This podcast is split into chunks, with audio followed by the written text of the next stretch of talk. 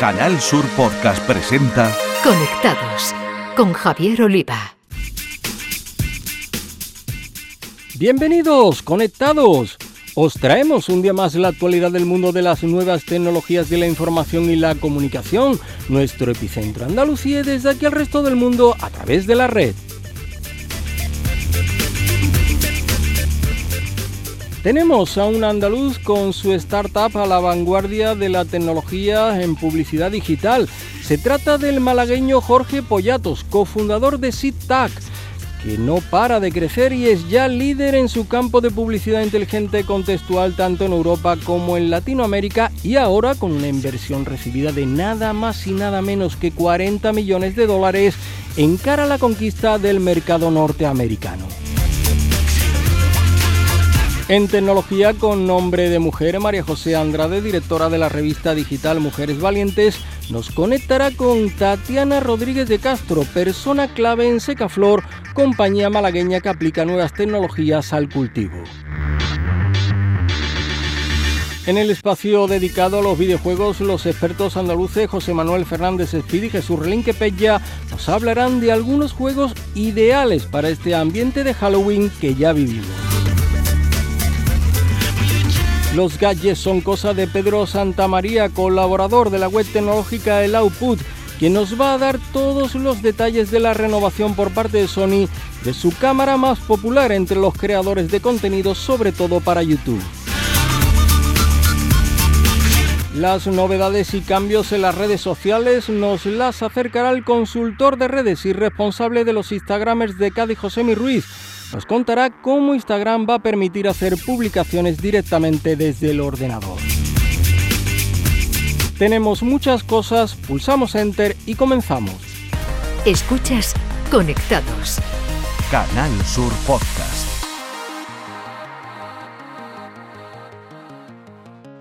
Vamos a abordar un aspecto del que se habla poco en el ámbito tecnológico, pero que en definitiva sostiene casi todo este tinglado de Internet y las redes sociales.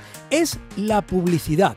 Y a la vanguardia de la tecnología de publicidad digital tenemos a un andaluz, el malagueño Jorge Pollatos, cofundador de la compañía SITAC que no para de crecer y es ya líder en su campo de publicidad inteligente contextual tanto en Europa como en Latinoamérica el último año ha llegado a facturar 50 millones de dólares. Jorge, muy buenas. Eh, ¿Qué tal? Un placer tenerte otra vez en Conectados. ¿Qué tal, Javier? ¿Cómo estás? Pues fantástico, muy contento de volver a escucharte y de saber que os van las cosas tan bien. Hace ya unos años nos contabas en el programa vuestro planteamiento de publicidad digital no invasiva, atractiva, asociada a las imágenes eh, recuérdanos un poco el origen de SITAC y, cómo habéis evolucionado hasta, hasta ahora, que ya sois, como decíamos, eh, referentes en Europa, también en Latinoamérica, con oficinas en diferentes países del mundo. Pues sí, hablamos ya hace un tiempecito. Eh, pues nosotros empezamos la empresa, empezamos SITAC en 2014. que yo trabajaba en Google con un, con un compañero mío, con Albert, y decidimos dejarlo para lanzar este proyecto al principio la idea que tuvimos y la oportunidad era que en los grandes medios de comunicación pues había muchas fotografías eh, y esas fotografías eran solo decoración de la página. Entonces nosotros creamos una tecnología para que esas, esas fotografías se pudieran de algún modo también convertir en activos publicitarios para los grupos editoriales y para los anunciantes. Esa fue un poco la, la idea original y bueno, pues llevamos siete años y para ir ejecutando esto, pues eh, uno de los grandes retos era que los anunciantes lo que querían era aparecer en fotografías que estuviesen relacionadas con su marca o con el mensaje que, que quisieran enviar, ¿vale? Entonces empezamos a construir una tecnología basada en, en Machine Learning que lo que hace es que analiza el contenido de cada página, entiende de qué habla y eso es lo que utilizamos para, para hacer este targeting, ¿vale? Para servir estos anuncios relacionados con, con, la fotografía. Y ese es el factor contextual, ¿no? Del que hablamos. Exacto, es el factor, factor, contextual y es lo que desde hace pues, más o menos dos años eh, pues cada vez ha ido cogiendo más peso porque es donde ponemos que todos nuestros esfuerzos tecnológicos y ha pasado de ser pues algo que apoyaba lo de las imágenes a convertirse a día de hoy en la parte central de la, de la compañía, ¿vale? a día de hoy las imágenes, eh, las imágenes es uno de los productos que ofrecemos, pero ofrecemos varios productos más, todos eh, apoyados por esta data contextual que extraemos de nuestra inteligencia artificial. Mm. La clave de vuestro éxito, Jorge, eh, prescindir de, esas incómodas cookies, y, yo creo que ya de camino os adelantáis ¿no? a la decisión de Google, ¿no? de prescindir de ella desde finales del próximo año, de 2022. ¿Una de las claves puede ser esa? Pues esto sí, esto sí es fundamental para nosotros y es lo que sobre todo en los últimos años, desde que eh, Apple empezó a bloquearlas y, Google anunció que las iba a acabar bloqueando, pues ha sido como un empujón extra eh, a nuestra empresa, porque al final esto, la publicidad contextual se basa en lo que tú estás leyendo ahora mismo, en tu interés en tiempo real, eh, y no necesitas perseguirte y acumular información tuya histórica para, para saber qué es lo que te interesa. Esto es lo que hacemos nosotros desde el primer día y no necesita cookies para hacerlo. Entonces, bueno, de algún modo hemos pasado de, de ser una solución más del mercado a ser, pues, eh, un poco la, la, alternativa a lo que viene en el futuro, a estas, estas restricciones de cookies. Mm. Y además, en los tiempos de la privacidad, no, no podíais haber sido más oportunos, ¿no?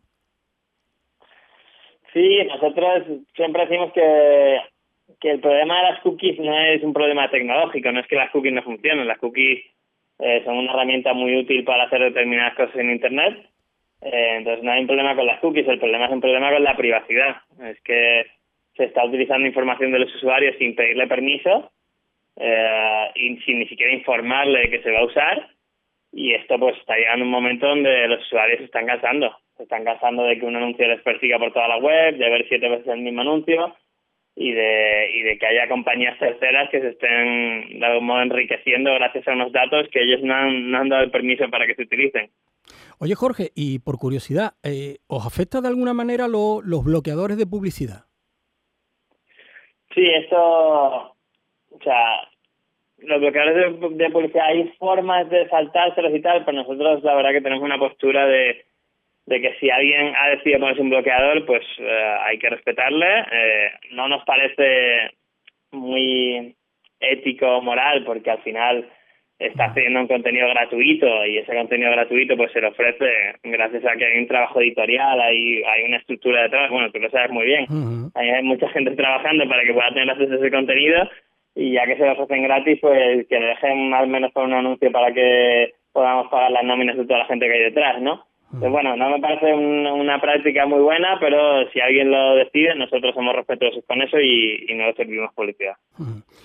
Eh, oye, SITAC eh, no para de crecer desde que hablamos hace ya algunos años eh, y, adquiriendo incluso compañías de fuera de España. ¿no? no sé si es un poco el mundo al revés, ¿no? Estamos acostumbrados a que vengan de fuera a adquirirnos y, y vosotros habéis hecho lo contrario, ¿no?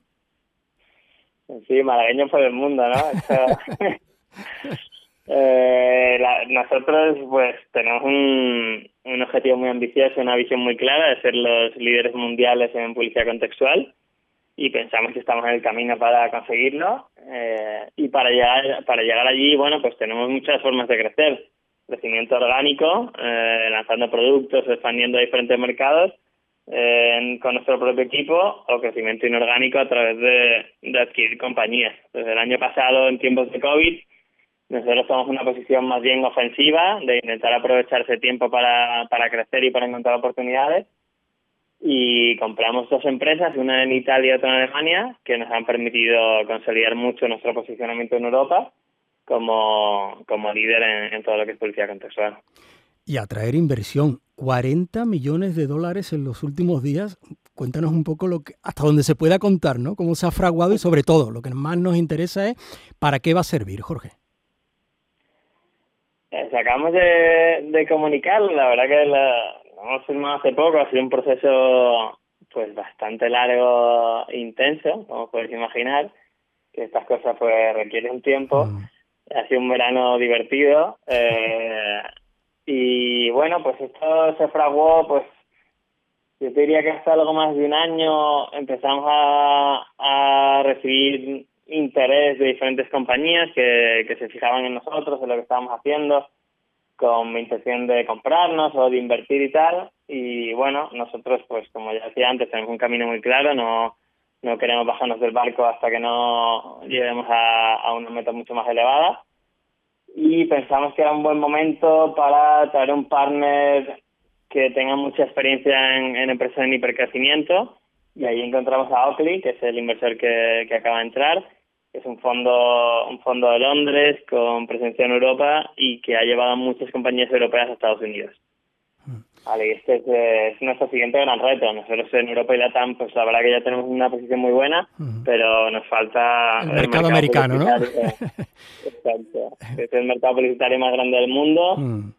Es donde se corta el bacalao y, y bueno, pues sí que tener un partner de este nivel a nuestro lado nos da un poco más de, de tranquilidad a la hora de enfrentarnos a este tipo de retos.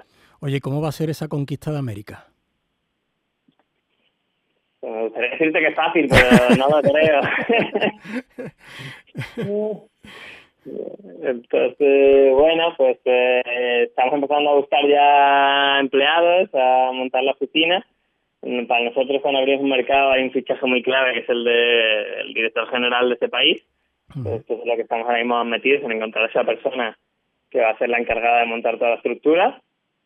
Eh, allí tenemos un competidor bastante fuerte eh, con lo cual va a ser también intenso en ese aspecto, pero bueno, estamos muy optimistas, pensamos que tenemos un producto superior y, y, ojalá en los próximos años pues podamos hablar y, y tengamos ya allí un negocio importante. Avalados por grandes compañías para las que ya habéis trabajado, ¿no? Sí, nosotros eh, trabajamos por nuestro negocio trabajamos con los anunciantes pues los típicos anunciantes más grandes del mundo pues uh -huh. Coca-Cola Procter Gamble Volkswagen ese es el tipo de clientes que, que trabajamos nosotros eh, y sí que tenemos ya muchos casos de éxito en los países donde trabajamos que nos sirven para de algún modo tener una carta de presentación allí en Estados Unidos pues qué alegría, Jorge Pollato, malagueño, andaluz, cofundador de SITAC, la compañía que ha reinventado la publicidad en Internet y que lidera en Europa y Latinoamérica, de momento, esta forma de anunciarse de manera menos invasiva y salvaguardando la privacidad ahora a la conquista de América. Enhorabuena, amigo, y que sigan muchos éxitos eh, y que estemos aquí para contarlos.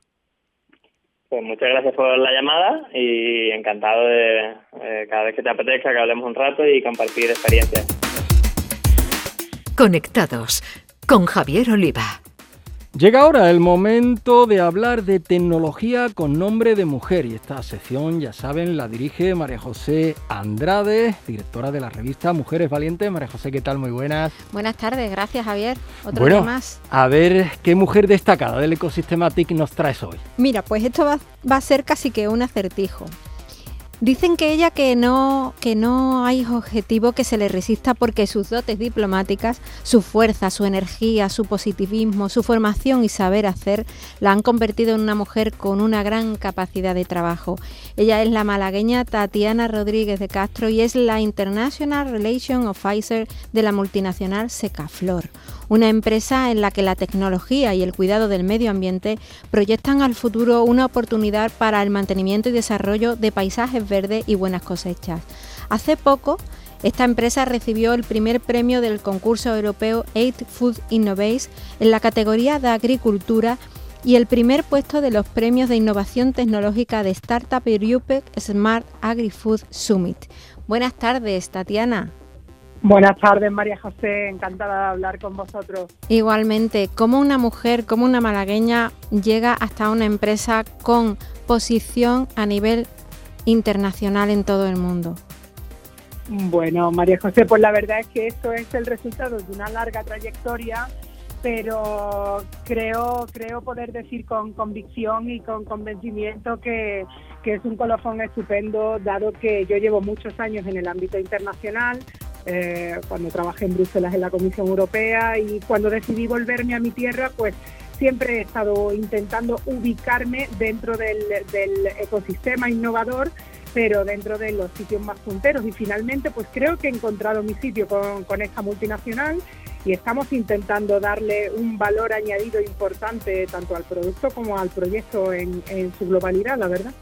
Tatiana, estamos hablando de Secaflor, una multinacional con un componente tecnológico importantísimo casi al 100% y además también al 100% relacionado con el medio ambiente. ¿Cómo se está surtiendo tanto el medio ambiente de la tecnología como la tecnología del medio ambiente? ¿Qué se están aportando mutuamente? Pues mira, yo creo que se aportan muchísimo. Eh, tengamos en cuenta que las orientaciones no solo de las políticas nacionales y regionales, sino eh, especialmente de las políticas europeas y de las políticas a nivel mundial, se dirigen al 100% hacia, hacia el color verde todo debe ser verde, todo debe ser sostenible y todo debe ser eh, y estar encaminado hacia un planeta mejor, hacia un planeta que realmente permita a las generaciones venideras vivir.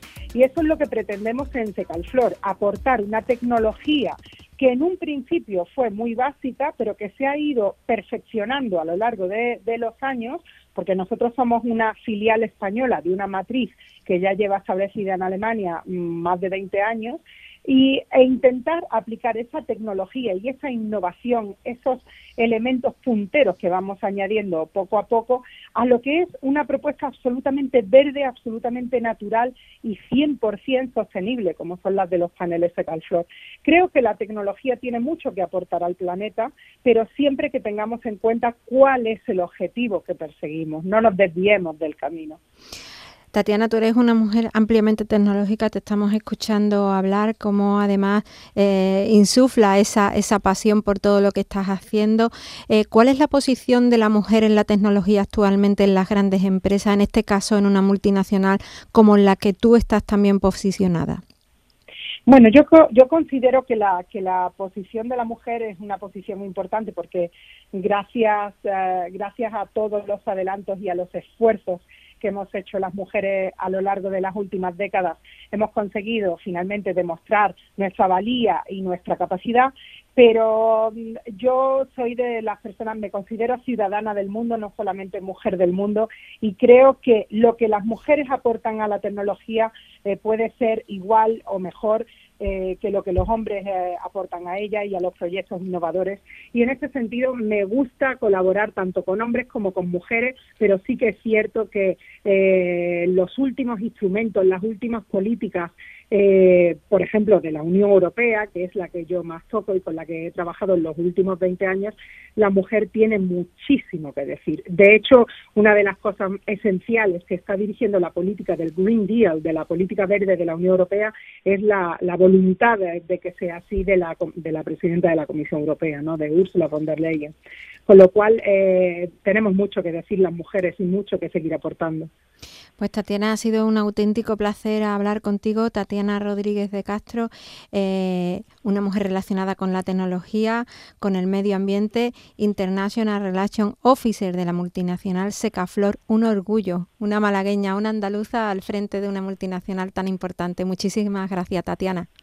Muchísimas gracias a vosotros por darnos la oportunidad de, intervenir en este programa y mucho ánimo a todos para seguir en el, en el camino de los objetivos que nos proponemos. Gracias, de verdad. Gracias a ti, Tatiana. Conectados con Javier Oliva. A ver qué nos traen hoy nuestros gamers andaluces e integrantes de Toddy Games, el podcast dedicado a videojuegos e eSport de Canal Sur Radio como son José Manuel Fernández Speedy y Jesús Relinque Peña. Jugadoras, jugadores, bienvenidos. Se acerca Halloween y como no podría ser de otra manera, vamos a traeros un buen puñado de juegos de terror con los que pasar la noche más terrorífica del año. Terror de hoy y miedos del pasado, por supuesto.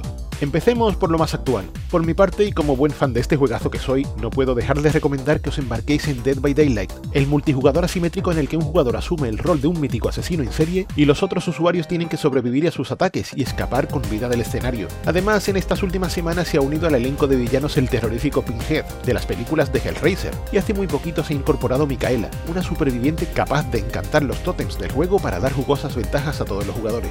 Pero además de Dead by Daylight, han salido no pocas cosas con las que pasar una jugosa noche de miedo, como dos juegazos españoles como La Copa de un Pino, a la usanza de Song of Horror e Evil Inside. Este último, producido por Handusoft, es un buen émulo de aquel playable teaser de Silent Hills que nos regaló Hideo Kojima en PlayStation 4, ofreciendo una experiencia muy similar. Por otro lado, el más ambicioso Song of Horror, que hace poquito ha pegado el salto desde el PC hacia el entorno PlayStation, se monta sobre la esencia de clásicos como Alone in the Dark para narrar una historia con claras reminiscencias al tenebroso Lovecraft, debiendo temer a una maligna entidad contra la que no podemos luchar. Tampoco se nos puede olvidar la remasterización de Alan Wake, que llega bien remozado a todas las plataformas actuales, pero me gustaría destacar el terror clásico de Tormented Souls, que nos mete en el papel de una joven que aparece en la peor de las situaciones, en una tétrica mansión, en lo que es un fantástico ejercicio de terror que homenajea con honores a los míticos Silent Hill y Resident Evil.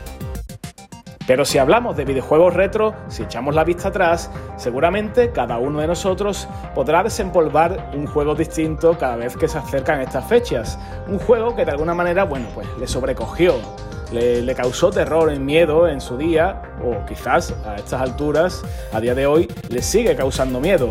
Por ejemplo, eh, podemos mencionar el clásico Night Lord, ese juego de vista isométrica mágico misterioso de Ultimate para Spectrum, Astra y MSX, que bueno, que nos sobrecogía cada vez que el, protagonista, Sabreman, se convertía en hombre lobo y las criaturas del castillo en el que estaba encerrado se volvían contra él. Pero quizás más original todavía sea mencionar ese videojuego semi desconocido que se llamaba Taboo de Sixth Sense, el sexto sentido, que bueno, era un juego para NES, para la consola de 8 bits de Nintendo, que básicamente consistía en que nos echaban las cartas del tarot cada vez que jugábamos, cada vez que echábamos una partida. De hecho, eh, se trataba de eso, ¿no? De, intentar adivinar nuestro futuro más próximo o más lejano. Y se cuenta la leyenda, la leyenda urbana, que, varias de las personas que jugaron en su día, bueno, pues eh, el juego, la consola Nintendo, predijo su muerte. Y eso hizo que psicológicamente eh, se activaran ciertos mecanismos que le indujeron a la persona o personas en cuestión a cometer suicidio. Eh, bueno, esto forma parte de, la amplia, el amplio acervo de leyendas urbanas que corren sobre los videojuegos y que nos sirve de broche de oro para cerrar esta mini sección de juegos de miedo por Halloween. Y nos despedimos hasta la semana que viene. Un saludo y seguid jugando. En Canal Sur Podcast, Conectados con Javier Oliva. El análisis de las más novedosas creaciones TIC es cosa de Pedro Santamaría, que nos habla en esta ocasión de un interesante gadget que ha presentado Sony. Hola a todos, una semana más. Esta semana quiero hablaros de, bueno, de un producto que para mí es muy especial porque es, bueno, una de esas herramientas que suelo utilizar muchísimo en mi día a día. Es una cámara de foto. Sony ha lanzado la nueva Sony Alpha 7 IV y es la renovación de uno de sus modelos más populares. Una cámara, la Sony Alpha 7 III, que se lanzó hace prácticamente unos 3 años, en 2018, y que desde entonces se ha convertido en uno de los modelos más populares, especialmente entre creadores de contenido que se dedican pues a la publicación, a la creación de vídeo para plataformas como YouTube. Pues bien, la Sony Alpha 7 IV es una cámara muy esperada, era muy esperada y lo cierto es que no ha decepcionado. Tal vez no sea esa super cámara que muchos, bueno, pensaban que iban a lanzar, pero es que de ser así no hubiese tenido sentido el lanzar pues propuestas como la Alpha 7 S3 o la Alpha 1.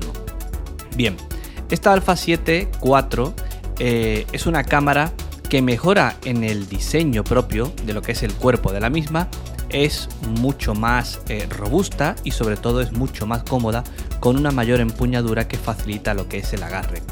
También introduce una pantalla abatible, por lo cual, bueno, tomar fotografías o capturar vídeo desde diferentes ángulos es ahora mucho más sencillo y también el autograbarse que era uno de los, bueno, de los principales problemas que tenían muchos modelos de Sony al no tener una pantalla abatible. Respecto al sensor, bueno, pues tiene una resolución de 33 megapíxeles, es un nuevo sensor que viene acompañado del mismo procesador Bion ZXR de la Sony Alpha 7S 3 y esto pues le permite obtener una calidad de imagen brutal en prácticamente todo tipo de, situaciones. También tiene mejoras en el, en el sistema de autoenfoque, el cual en Sony ya siempre, bueno, ha sido uno de sus, sus buques insignia, sus principales eh, bueno, ventajas con respecto a otras marcas. Y en esta ocasión, además de ese seguimiento al ojo que es capaz de hacer a personas y a perros, también ahora lo puede hacer a pájaros. Es una auténtica locura y ya os digo que funciona, bueno, de forma sorprendente. En temas de vídeo permite capturar a resolución 4K con un bitrate de 600 megas por segundo y la capacidad también de grabar vídeo 4K 60 fps, pero eso sí, con un recorte del sensor. Bueno, podría ser una pequeña pega que ponerle, pero lo cierto es que, bueno, tampoco hay que ser tan quisquilloso, porque el que quiera más, bueno, pues tiene el Alpha 7S3, que es, bueno, una cámara superior en prácticamente todo. Por lo demás, es una cámara que, como digo, funciona muy bien, que ofrece muchísima calidad, que tiene importantes mejoras, que, bueno, que es ese salto que se esperaba que diese la marca con respecto a la Alpha 7 y que bueno creo que va a ser también una de las cámaras más vendidas y una de las propuestas más interesantes del mercado para esta nueva generación de cámaras y sobre todo para aquellos creadores de contenido que estén buscando dar el salto a un modelo que les permita aumentar la calidad de sus creaciones. Así que nada más, una cámara muy interesante que eso sí, no es excesivamente barata, porque solamente el cuerpo ronda los 2.800 euros, pero creo que son 2.800 euros muy bien invertidos. Un saludo y hasta la semana que viene. Conectados con Javier Oliva. Y para terminar, repasamos lo que nos deja el mundo de las redes sociales y lo hacemos con José Mi Ruiz, Instagramer y consultor de redes. Instagram ha introducido una nueva función que permite por primera vez que sus usuarios puedan realizar publicaciones directamente desde el ordenador, desde donde ya es posible subir imágenes y vídeos a través de navegadores de escritorio. Esta plataforma propiedad de Facebook ha anunciado nuevas características enfocadas a los creadores a los que aspira a proporcionar nuevas formas de expresarse, contar sus historias y conectar con su audiencia, mediante nuevos productos para su feed y para los Reels. Entre las novedades más destacadas está la posibilidad de subir los contenidos al feed de Instagram desde su versión de escritorio, una característica que la comunidad de la red social llevaba demandando desde hace años. Con esta nueva función, los usuarios de todo el mundo pueden ahora publicar imágenes y vídeos de menos de un minuto de duración directamente desde un navegador de escritorio, Recordamos que antes solo era posible hacerlo desde el móvil. Otra de las nuevas funciones es el caso de las colaboraciones, Collabs, que permite a los usuarios ser coautores de publicaciones en el feed y en los reels, su formato de vídeos breves en vertical muy parecido al de TikTok. Desde la pantalla de etiquetar, los usuarios pueden invitar a otra cuenta o ser colaborador en una publicación o reel. Si acepta, ambas cuentas aparecerán en la cabecera y la publicación será compartida para ambas listas de seguidores. La publicación o el reel aparecerán en ambos feeds con un recuento de visitas, otro de me gustas y un hilo de comentarios compartidos. Instagram también ha lanzado un nuevo espacio independiente directamente desde el perfil del usuario para la creación de recaudaciones de fondos sin ánimo de lucro, una función que ya estaba disponible pero no de forma independiente.